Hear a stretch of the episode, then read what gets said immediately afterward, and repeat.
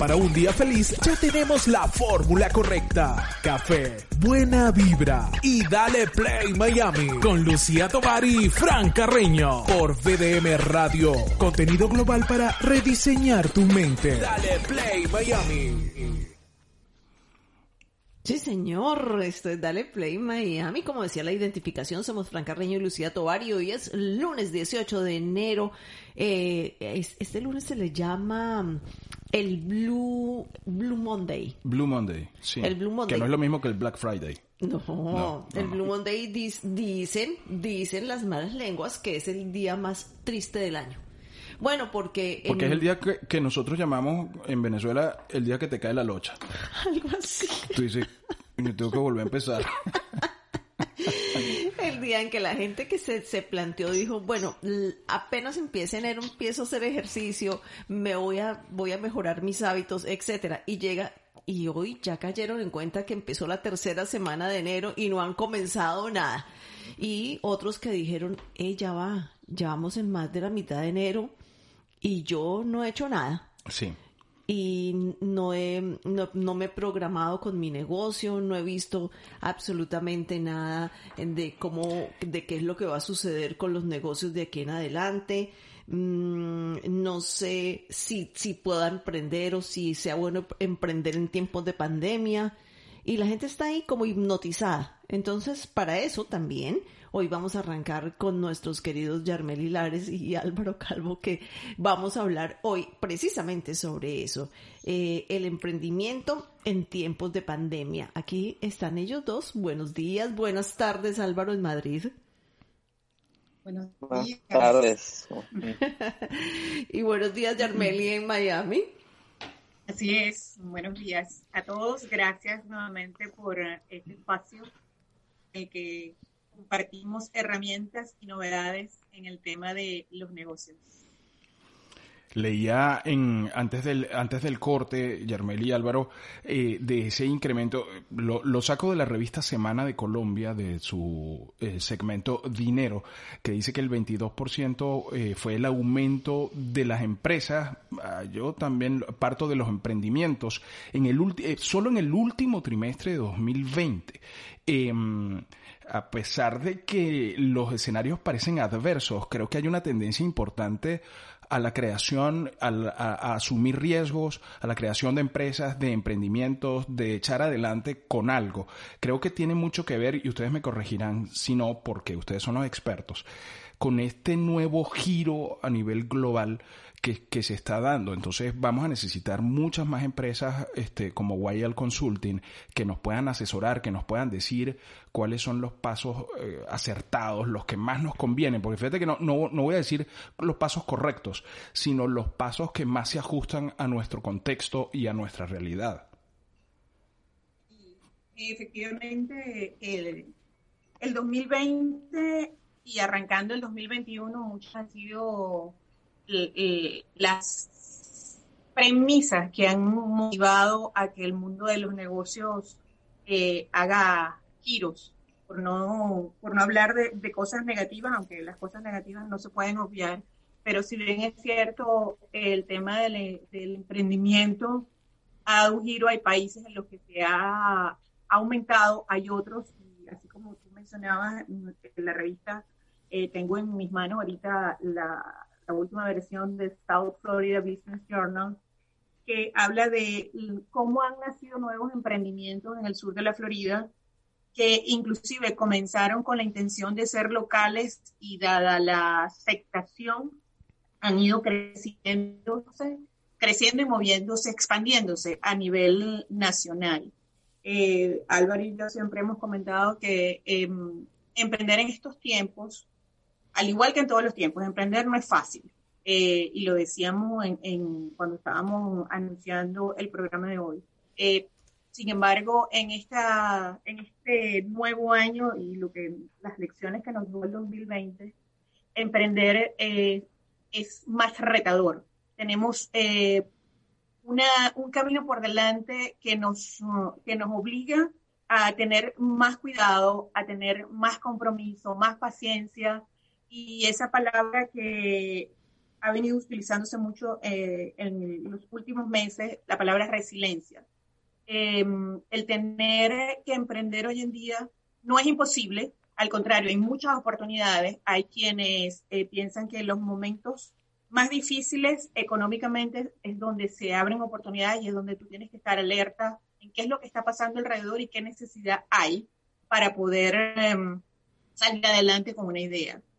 Eh, pero es importante entender y estar ah, abierto a evaluar cuál es esa necesidad.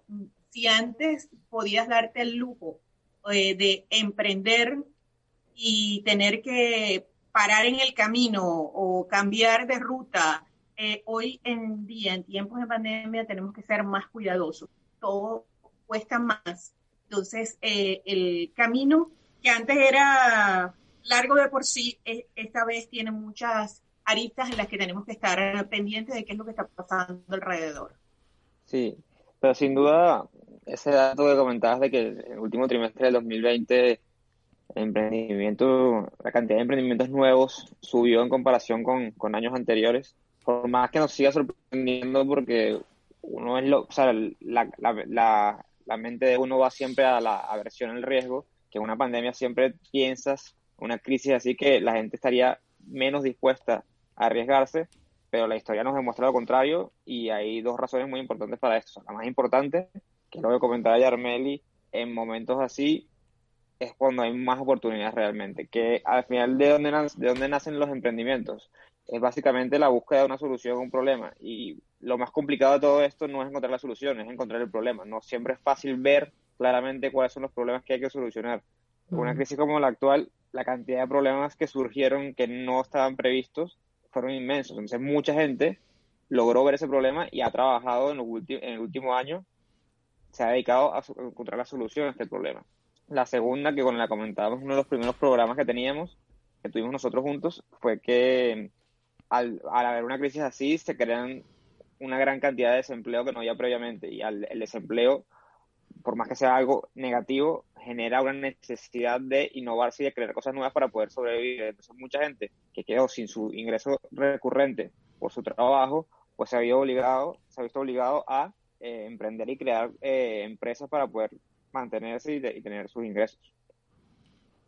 Y, inclusive una de las áreas que se ha visto más afectada, que es el, el tema de hostelería, es increíble, afectada en, una, en uno de los sectores sin embargo, los emprendimientos que se han generado en esa industria han sido importantes. Eh, por ejemplo, eh, mm, volviendo al, artículo del South Florida Business Journal, eh, empresas que, se han creado para producir té orgánicos, panaderías con, o no panaderías, son bakery, pero son por, con, con panes con materiales local, con ingredientes locales, perdón, eh, que han tenido aceptación y que son recetas caseras. Entonces es como la oportunidad de volver mm, a rescatar eh, esos, esas recetas tradicionales que hoy, en este momento han causado eh, sensación y aceptación, además, porque si bien es cierto, las crisis obligan a estar midiendo qué es lo que está pasando alrededor, una, una recomendación para todo aquel que esté en el proceso de emprender es estar atento a cómo responde en estos momentos ese cliente al que le estamos eh, vendiendo un producto o un servicio. Eh, al principio, y hablábamos de la metodología que nosotros utilizamos en, en Google que es la, metodología AGIL, y es que eh, es una metodología que te permite estar atento a los cambios para ir haciendo ajustes. Entonces, es, es un proceso que hay que vivirlo en el momento. Tienes que estar con una mente muy amplia y estar atento a lo que está sucediendo para ir cambiando con la rapidez que te está marcando el mercado. No sé si, si me explico. Perfectamente, perfectamente. y creo que ahí es donde está el secreto, porque nosotros lo estamos viendo ahora eh, que, que todo va cambiando cada dos o tres semanas, cada cuatro semanas hay una tendencia diferente, hay un cambio que hay que hacer y creo que en la medida en que nosotros garanticemos flexibilidad en nuestros proyectos, en nuestros servicios, en nuestros productos, en esa medida nosotros vamos a poder eh, avanzar eh, frente, frente a esta adversidad. Eh, ¿tienen, ¿Tienen alguna medición de la tendencia? y ¿Es más, más de mujeres, más de hombres? ¿El emprendimiento es más de parejas? Yo he visto, por ejemplo, algunos casos, por ejemplo, hace algunos meses vino una señora a traernos un ramo de orquídeas y la señora era la que trabajaba con las orquídeas, pero el esposo era el que manejaba el carro en la distribución de los ramos.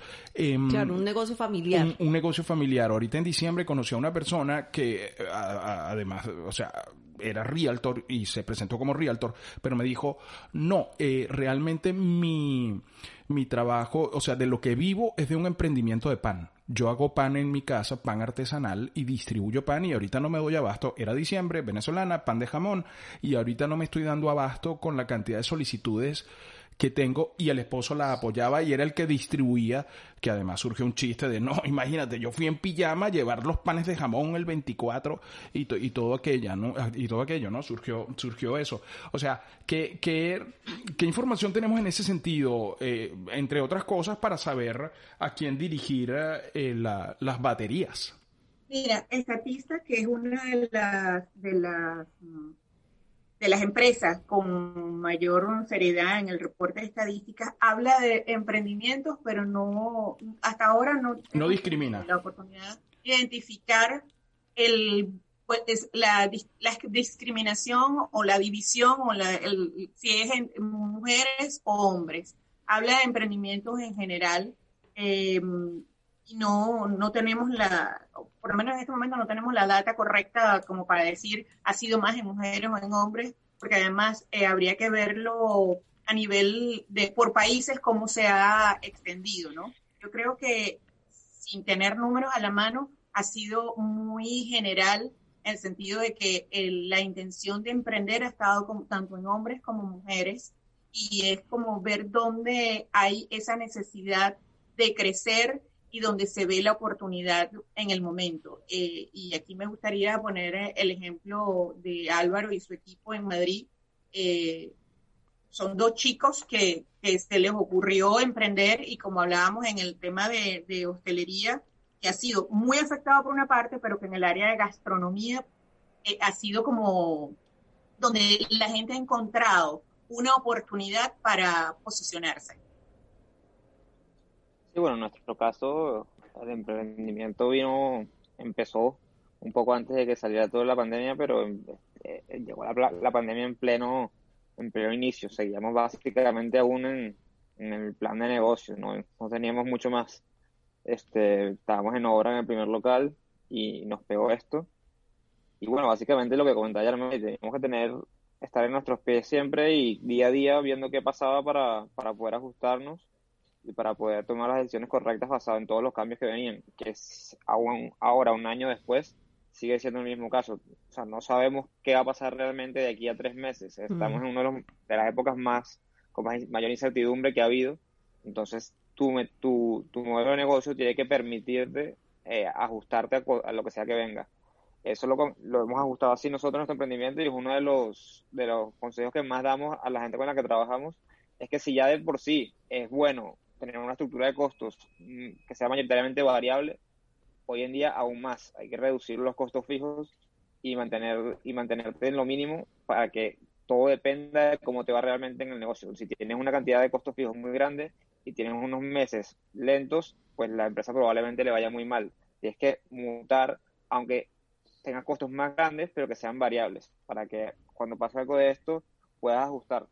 Eso es lo que hemos hecho nosotros y realmente hasta ahora me ha ido bastante bien con esta metodología.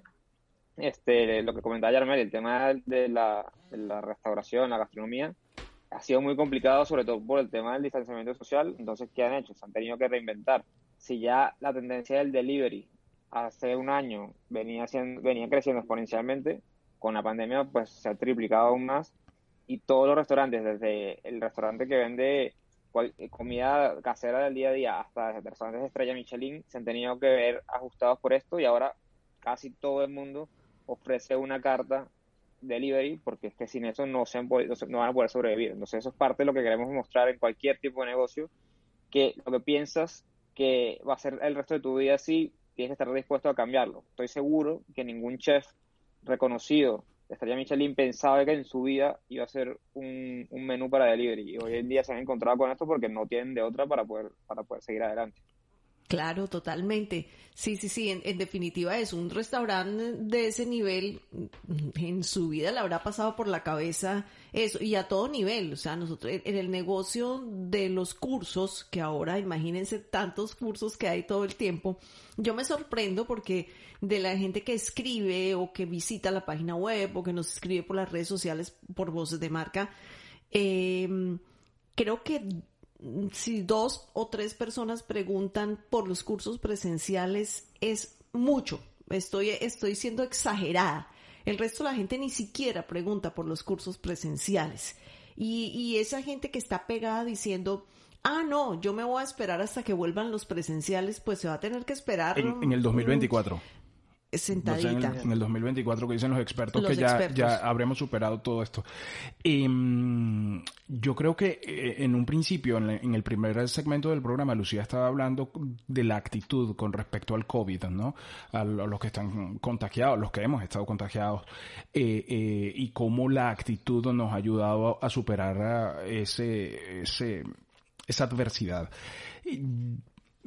la actitud es fundamental también en esta parte, ¿no? Además de tener las técnicas y la asesoría conveniente y, todo esto, saber que eventualmente eh, ir en una dirección y que tengas que cambiarla en 180 grados no quiere decir que eres un fracasado, sino que forma parte de la estrategia acertada de este momento.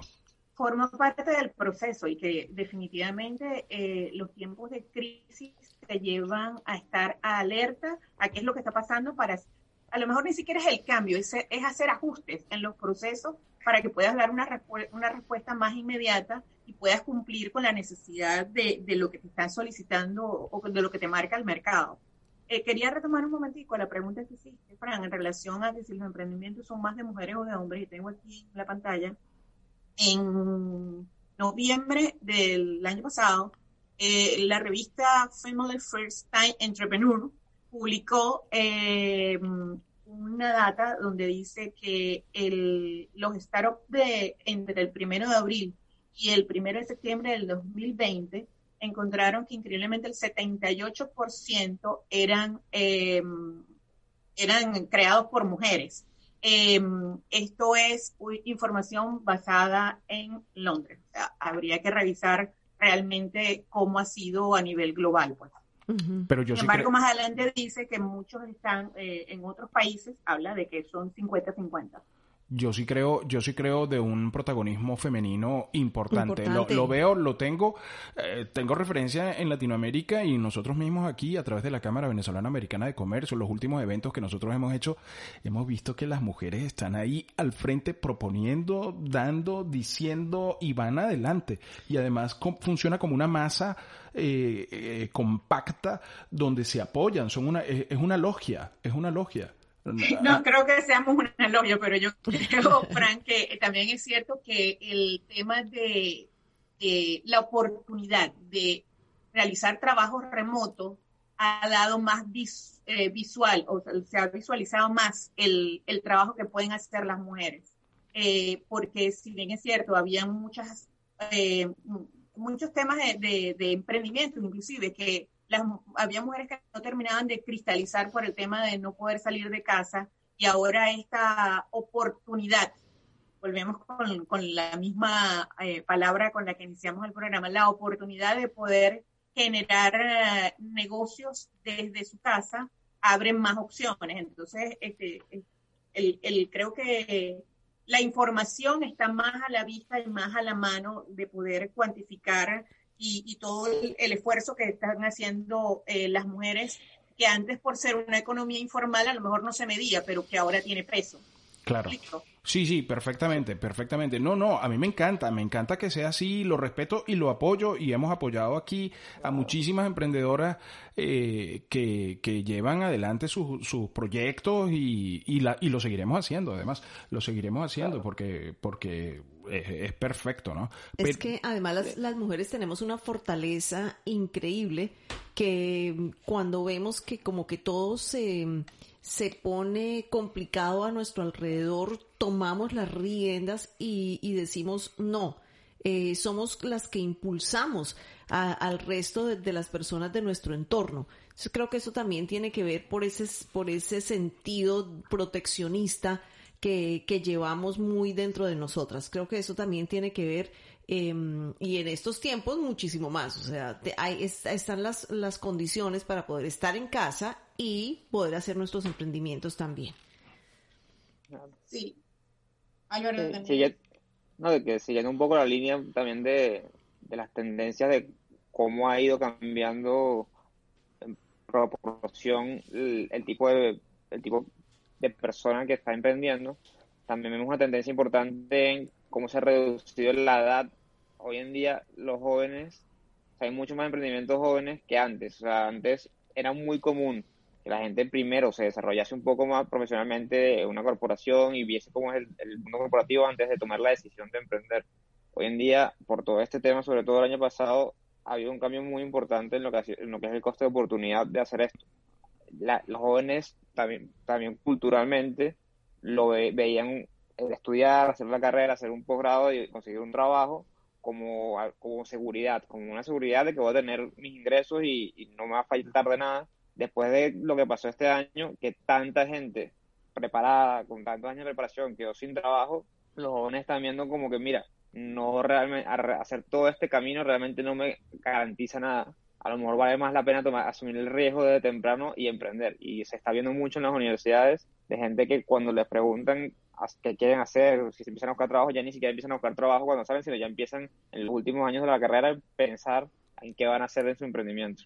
O, más allá, Álvaro, están agarrando furgonetas, eh, una computadora, un, una habilidad de diseño gráfico, una habilidad de trabajo a distancia agarran a su novia, un perro, una furgoneta, una computadora y se van por el mundo.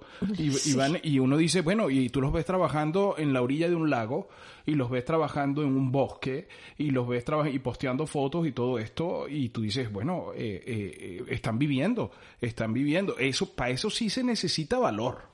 Yo los admiro, yo, yo los admiro profundamente.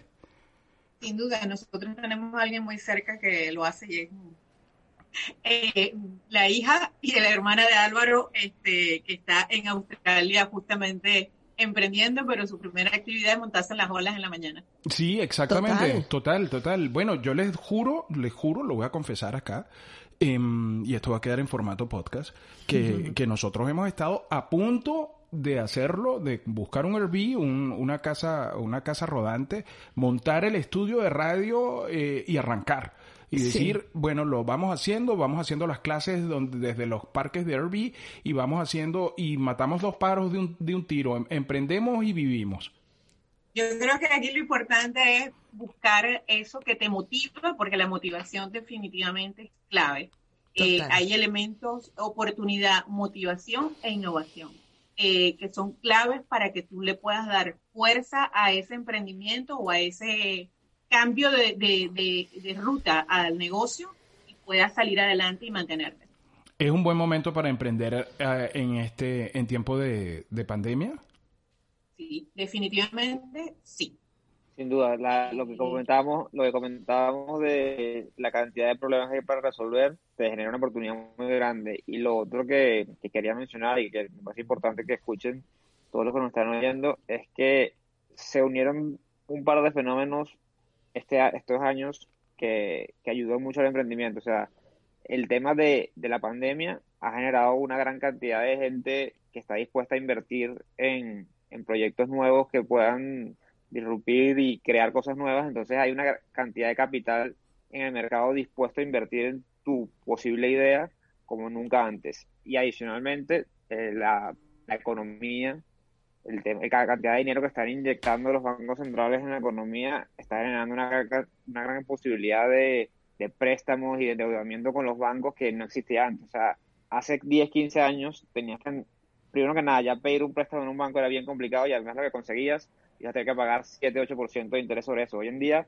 con, los, con las ayudas del gobierno y con las ayudas de los bancos, puedes conseguir muy fácilmente un préstamo por el, por el capital que necesites a un interés muy bajo. O sea que la facilidad que tienes para conseguir capital hoy es eh, no tiene ningún precedente.